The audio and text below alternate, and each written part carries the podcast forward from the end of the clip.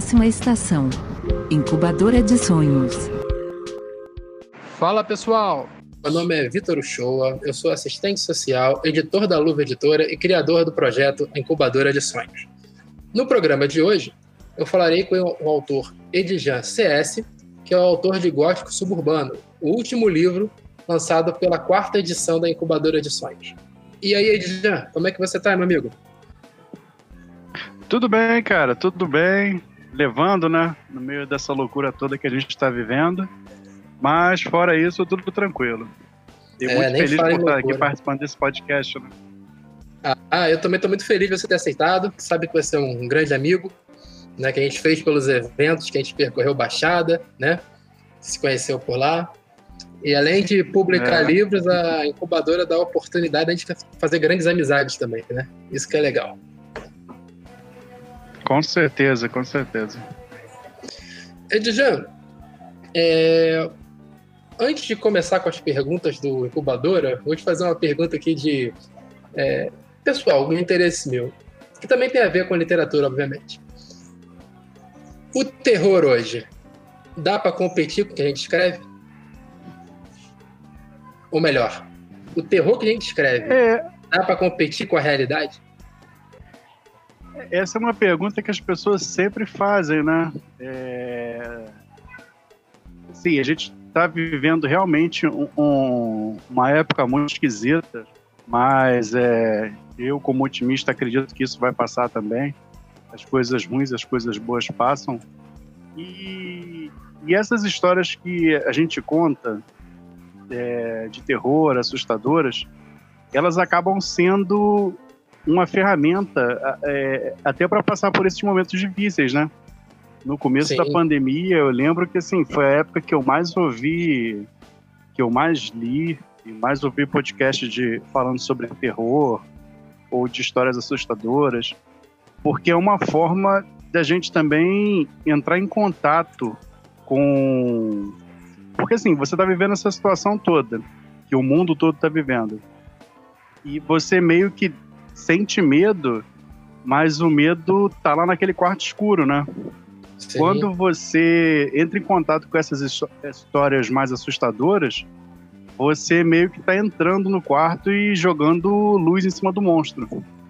E assim, é uma forma de você se sentir, sentir medo também, não só apreensão, não só ansiedade, mas eu acho que isso acaba sendo até é, terapêutico. E aí, de certa forma, histórias de terror sempre vão sobrenatural, é, de monstros, fantasmas e coisas estranhas. Elas sempre vão existir porque acabam sendo uma ferramenta pra gente viver nesse mundo louco, né? Quer dizer que de tanto encarar o breu, você acaba se acostumando com ele, é isso? Sim, mais ou menos isso. É, de certa forma, você. Porque, assim, às vezes você tem um medo, mas são tantas coisas para ter medo que você não consegue dar uma cara pro medo. Quando você Sim. entra em contato com lendo uma história de terror ou vendo um filme que você tá vendo do que que você tem medo, é, é mais ou menos daquilo de você tá no deitado de noite na cama e ver uma forma escura no quarto e aí você vai lá para ver o que que é e é uma toalha em cima de uma cadeira. Uhum. Eu acho que, que é mais ou menos um pouco disso. Você não ficar só, você ter medo, mas também, de certa forma, ir de encontro a ele. Entendi. É, o Gótico Suburbano é o primeiro livro de terror da Incubadora de Sonhos, né? E eu adoro brincar, além dele ser um sucesso de vendas, um sucesso nas críticas também, eu sempre gosto de brincar que o Gótico Suburbano é terror para todas as idades. E, além disso, eu brinco também ah, que são doses homeopáticas de medo. Você concorda com isso? ah, sim. Quando, quando eu escrevi, eu realmente eu só estava pensando em contar histórias assustadoras, né? E uhum. aí, depois, quando eu fui recebendo os feedbacks, eu, eu vi que até professores me procuraram. Isso, tipo, meses. É, é, isso foi no finalzinho de 2019 E aí professores me procuraram interessados em apresentar o, o livro para os alunos no próximo ano. Só que infelizmente veio a, a pandemia. Mas eu sim, realmente sim. recebi um feedback de, de, leitores de várias idades, não só é, adolescentes, é, o, adultos, pessoas mais com mais idade também, porque algumas histórias remetiam ao passado deles. E, e eu achei isso fantástico, né? porque eu só queria contar umas histórias assustadoras, ambientadas no subúrbio. Mas eu achei que ele, por isso ele teria dificuldade de encontrar o público, ficaria uma coisa muito restrita ao Rio, mas meio que, que não. Ele foi encontrando os seus leitores aí no Rio de Janeiro e, e em, em, outros lugares do Brasil. E achei isso fantástico. Sim, vende muito em São Paulo, né? É interessante isso também né, que teve uma questão aqui da incubadora, uma dificuldade que tivemos, que era definir os limites do subúrbio, né? Mas se você for parar para pensar, uhum. o, claro que tem as suas questões regionais e culturais, mas os subúrbios são parecidos aqui no Brasil, né? Então você sim, consegue sim. falar essa linguagem nacional. É, esse, esse é um outro ponto interessante, porque você pensa em coisas que existem no subúrbio, tipo a barbearia onde você vai cortar o cabelo e acaba ouvindo história da vizinhança, ou aquela casa que está em construção, está abandonada, ninguém sabe exatamente quem é o dono, ou uma ou outra pessoa tenta é, é, mostrar que sabe mais e aí conta uma história do que, que seria aquilo, mas ninguém sabe exatamente o que, que é. E às vezes acaba virando um ponto de referência para garotada, né? Sim. da criançada que gosta de contar história sobre a casa abandonada. É, a questão do transporte público, uhum. transporte público que a gente está tão acostumado a que seja lotado de maneira que você não pode é, nem entrar direito e quando você encontra um lugar vazio, que seria um. Quando você encontra um vagão vazio, por exemplo, de trem ou de metrô, o que deveria ser uma coisa boa, vira uma coisa estranha porque se tá vazio desse jeito, vai acontecer alguma coisa aqui, ou já aconteceu alguma coisa. E aí são isso, são coisas que, que, que realmente é, é, unem o, as periferias do Brasil, né? A, Baixada Fluminense, a, a, as quebradas de São Paulo, a região do Nordeste. São, são coisas que, que meio criam um vínculo entre heterogêneos, né? Uhum. Perfeito. É, sobre a questão dos professores né, utilizarem sala de aula, eu queria aproveitar a oportunidade e trazer três perguntas do professor da USP, Jean-Pierre Chauvin, que ele leu o Gótico Suburbano, né, fez uma resenha muito legal, que a gente vai estar disponibilizando no canal da Luva, né, no blog da Luva, tá? Então, eu vou ah, ler aqui legal. as perguntas. Essa eu não sabia. Tá bom, é, é cheio de surpresa. Aqui a gente tá faz. Ótimo. Se vira nos 30. Aqui se vira nos 30. É, vamos lá. É, primeiro ele te cumprimenta, fala muito bem do gótico suburbano. Aí depois ele faz a pergunta. Sobre a temática, os cenários e os personagens do seu livro traduzem questões urbanas complexas. Que autores o inspiram? Quais são suas inspirações literárias? Bom, é, falando dos autores contemporâneos, dois autores me, me influenciaram muito. Eu já tinha alguns contos prontos, assim, isso bem antes de eu, a gente até ter conversado sobre uhum. a publicação. É, mas a leitura do livro deles me, me deu uma ideia de, de como continuar. Porque eu também estava inseguro com relação a, a um livro de contos. Um deles foi o Vitor Abdala, com uhum. a coletânea dele Macabramente, que eram tinha alguns contos de terror que não se passavam no Rio, mas é, é, é, os que se passavam no Rio, principalmente na região central, e eu gostei dessa, dessa carioquice nas histórias. É, e o outro foi o Jonathan Magela. Com certeza, quando eu li o, o, o Irrisórios, eu é, Vidas Irrisórias, eu fiquei encantado, porque assim, é um livro fantástico, é, é com ambientação na Baixada, principalmente, né? E, e, ele pega esses, esses pequenos dramas da, da, da vida das pessoas, transforma em grandes histórias. Então, poxa, é, é, isso foi fantástico também. E serviu para mim como norte, né? Foram duas inspirações com certeza.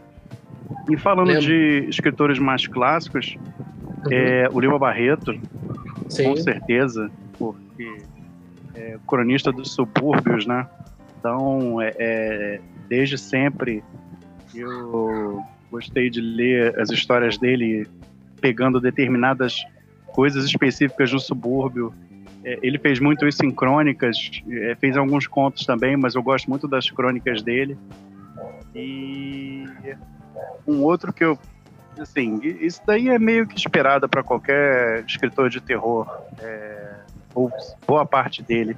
Mas o Stephen King, com certeza, principalmente nas histórias iniciais dele, dos contos que ele escrevia, que eram publicados em revista de, de mulher pelada.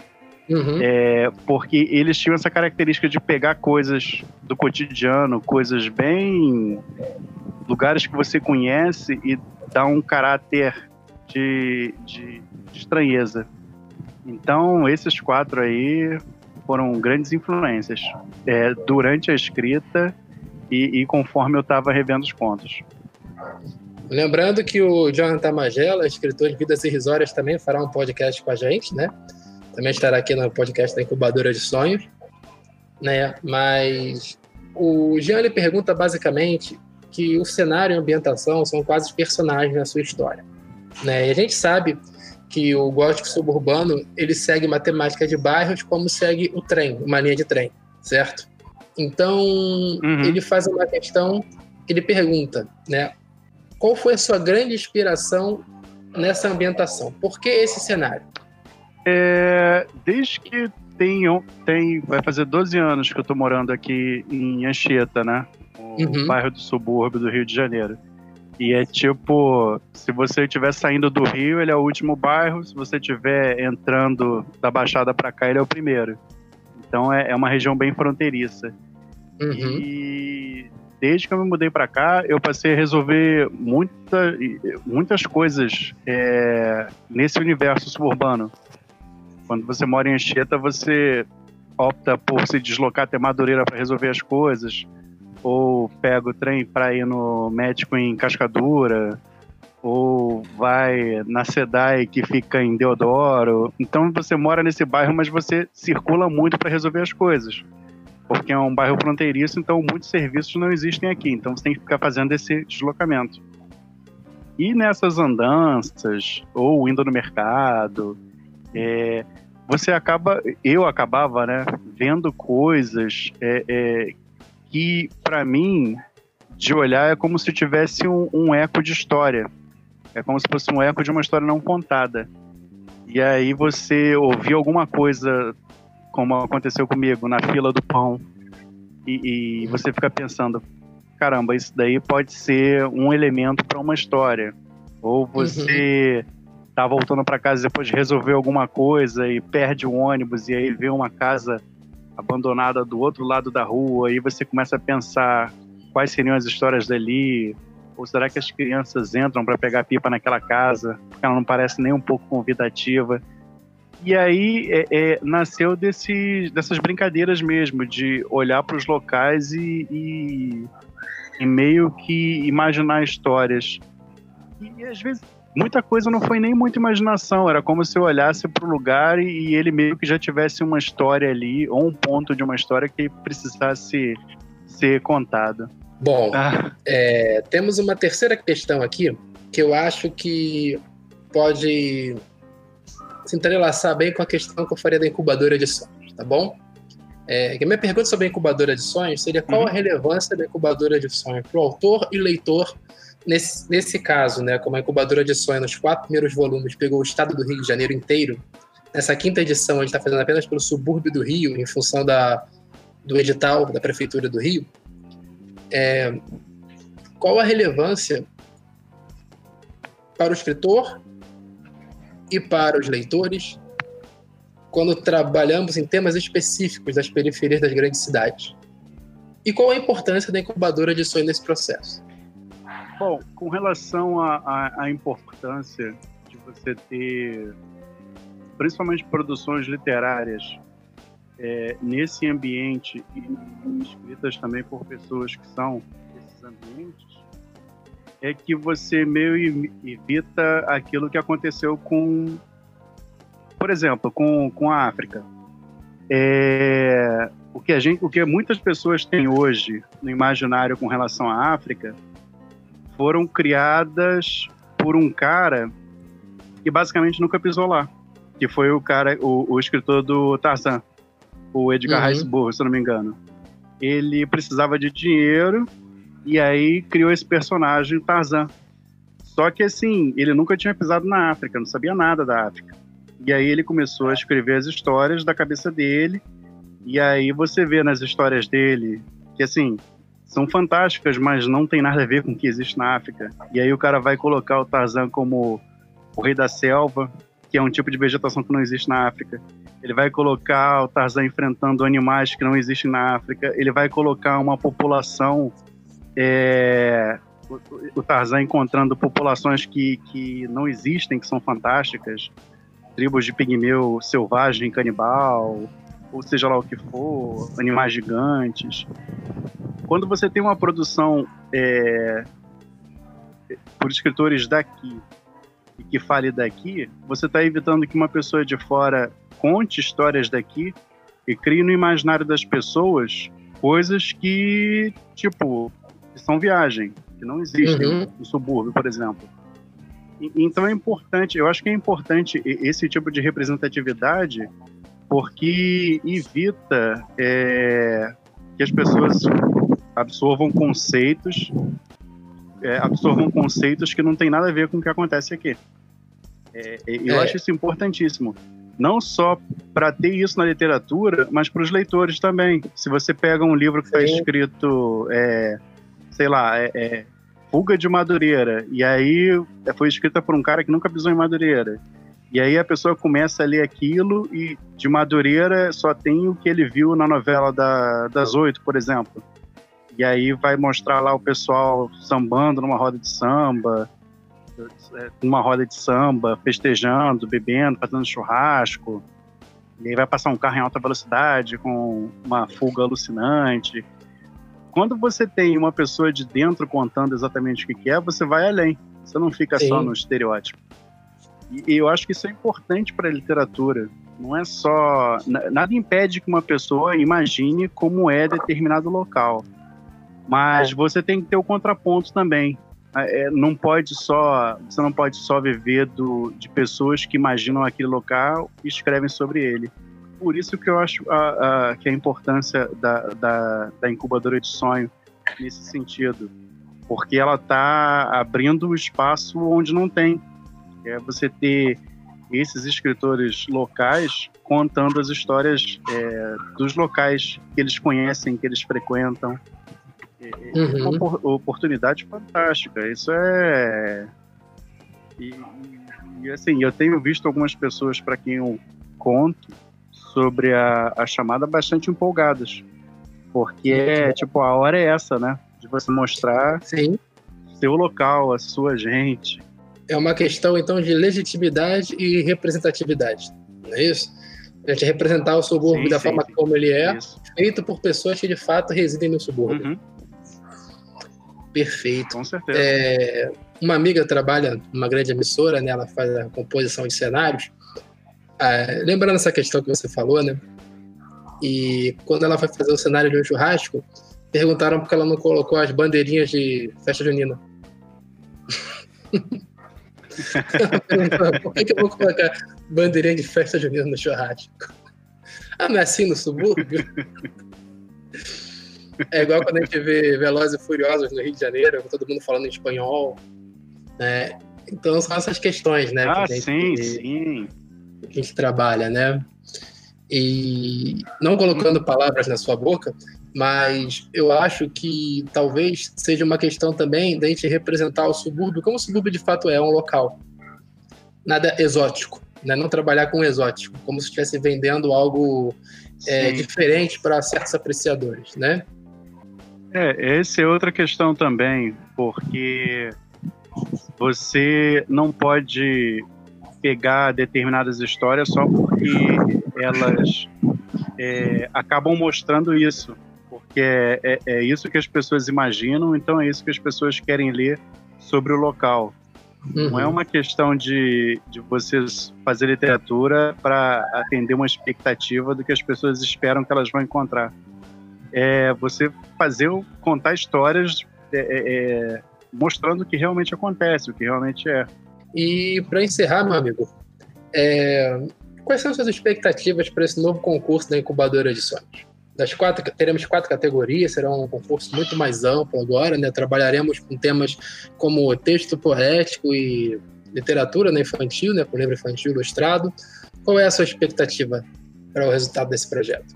Olha, eu tô doido para saber quem vão ser os ganhadores, porque eu sei que tem muita gente boa escrevendo pelo Rio de Janeiro, pelo Brasil todo, né? Mas pelo Rio de Janeiro a gente conhece alguns escritores que, que fazem um trabalho bom, mas que acabam não tendo oportunidade. E eu estou muito curioso para saber na, o, o, resultado de todas as categorias, porque eu estou achando que a gente vai conseguir fortalecer até mesmo essa questão de, de quem são os escritores do subúrbio. Quem é que está produzindo literatura na Zona Norte, na Zona Oeste? Formar esse grupo é, é, é legal. A gente já tem outros escritores no subúrbio, mas a gente tem que criar mais, e mais, e mais, e mais. A gente tem que ter bastante gente contando as histórias daqui. Sim, até para trazer novos leitores também, né? E usar isso como uma forma de emancipação, por assim dizer, né? abrir novos mundos, abrir novas portas, Sim, janelas, derrubar a parede, o que seja, mas que abra espaço, não é isso? Uhum. Meu é, amigo, é isso, abrir espaço onde não tem, é isso aí. A oportunidade de sonhar, de fato, né? Meu amigo, mas você gostaria de encerrar? Qual seria a sua conclusão, seu encerramento aqui no nosso material, nosso podcast? Bom, é, mais uma vez agradecer pela oportunidade de estar aqui. E, e mandar um recado para quem está ouvindo e ainda não mandou o seu original. Manda agora, não deixa passar, não perde o prazo, dá uma olhada no, no edital com calma, manda o seu material. A gente quer ler o seu material. Se o material for muito bom, você vai estar publicando para a gente. E vamos fortalecer esse coro de vozes aí de escritores do subúrbio. Tá fechado então, meu amigo. É sempre um prazer conversar com você. No início, durante e no final dos eventos, né? Que a gente sofre junto, muitas das vezes. É, ri bastante também, mas sofre muito, né? Sim, sim, sim. e chegue logo a vacina para esses eventos voltarem. Ah, com certeza. E enquanto não chegar, as pessoas fiquem em casa, se cuidem, não é brincadeira. E essa é a mensagem. Não é isso, Edgar? Sim, tá certo. Nada de churrasco com um monte de gente agora. Espera passar essa loucura toda. Muito obrigado. E estaremos juntos conversando bastante sobre a incubadora de sonhos aí. Valeu! Valeu, obrigado. Próxima estação: Incubadora de Sonhos.